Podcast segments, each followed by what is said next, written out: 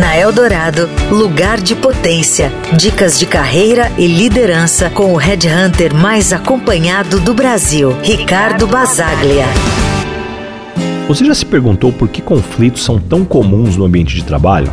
E mais, será que a ausência de conflitos é realmente uma coisa boa? Conflitos no trabalho podem ser como tempero em uma receita. Na medida certa, adicionam sabor e tornam as coisas interessantes. No entanto, quando são em excesso, podem arruinar o prato. A questão é que, assim como na culinária, a ausência completa de conflitos pode criar uma harmonia artificial que esconde divergências de opiniões ou falta de segurança para trazer novas ideias. Eu costumo dizer que quando duas pessoas pensam de forma igual em todos os pontos, é porque uma delas está pensando pelo outro. A diversidade de ideias e perspectivas é o que impulsiona a inovação e o crescimento. A gestão de conflitos eficaz não se trata de evitar conflitos a todo custo, mas de lidar com eles de maneira construtiva. Então, como lidar com conflitos de forma eficaz?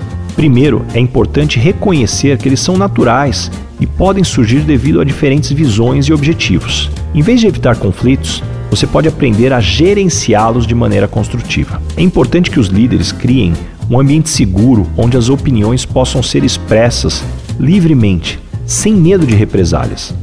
É fundamental lembrar que conflitos não são pessoais, mas sim uma parte natural da colaboração. Quando tratados com respeito e empatia, os conflitos podem fortalecer relacionamentos e impulsionar o crescimento profissional. Então, da próxima vez que você se deparar com um conflito no trabalho, lembre-se de que isso pode ser uma oportunidade para o crescimento e para encontrar soluções melhores. Não evite conflito, mas sim aprenda a gerenciá-lo e usá-lo ao seu favor. Lembre-se, alcançar o seu lugar de potência como líder envolve não apenas resolver conflitos, mas também promover um ambiente onde diferentes perspectivas são valorizadas e contribuem para o sucesso da equipe da empresa.